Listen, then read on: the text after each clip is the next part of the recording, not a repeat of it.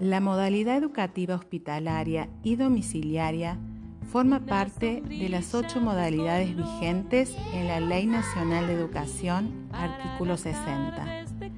Hoy queremos contarte que si no podés ir a la escuela, la escuela llega a vos. Sí, porque todo niño tiene derecho a la salud y a la educación. Para cumplirlos están las escuelas y los centros de salud.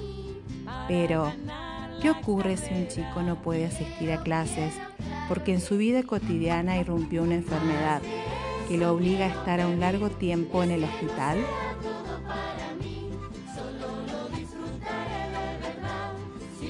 Un hecho tan tremendo puede cortar de cuajo su infancia, sumirlo en una gran tristeza, retrasar o hasta truncar su educación, es decir, dejar en pausa sus ganas de vivir.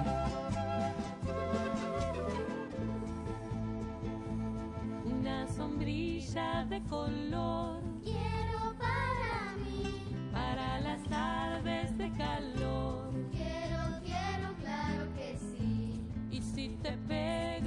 Por eso, la escuela hospitalaria y domiciliaria da respuesta a esa necesidad que es el derecho y la garantía de seguir siendo educado.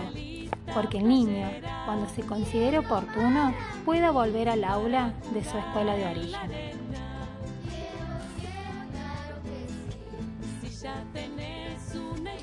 El rol del docente es de suma importancia, porque son los que conservan esta trayectoria, haciendo un contacto directo con las maestras de escuela de origen.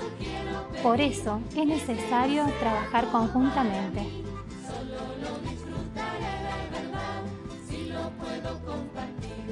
La escuela hospitalaria y domiciliaria es mucho más que la continuidad de la actividad curricular, que el pequeño se vio obligado a dejar para curarse.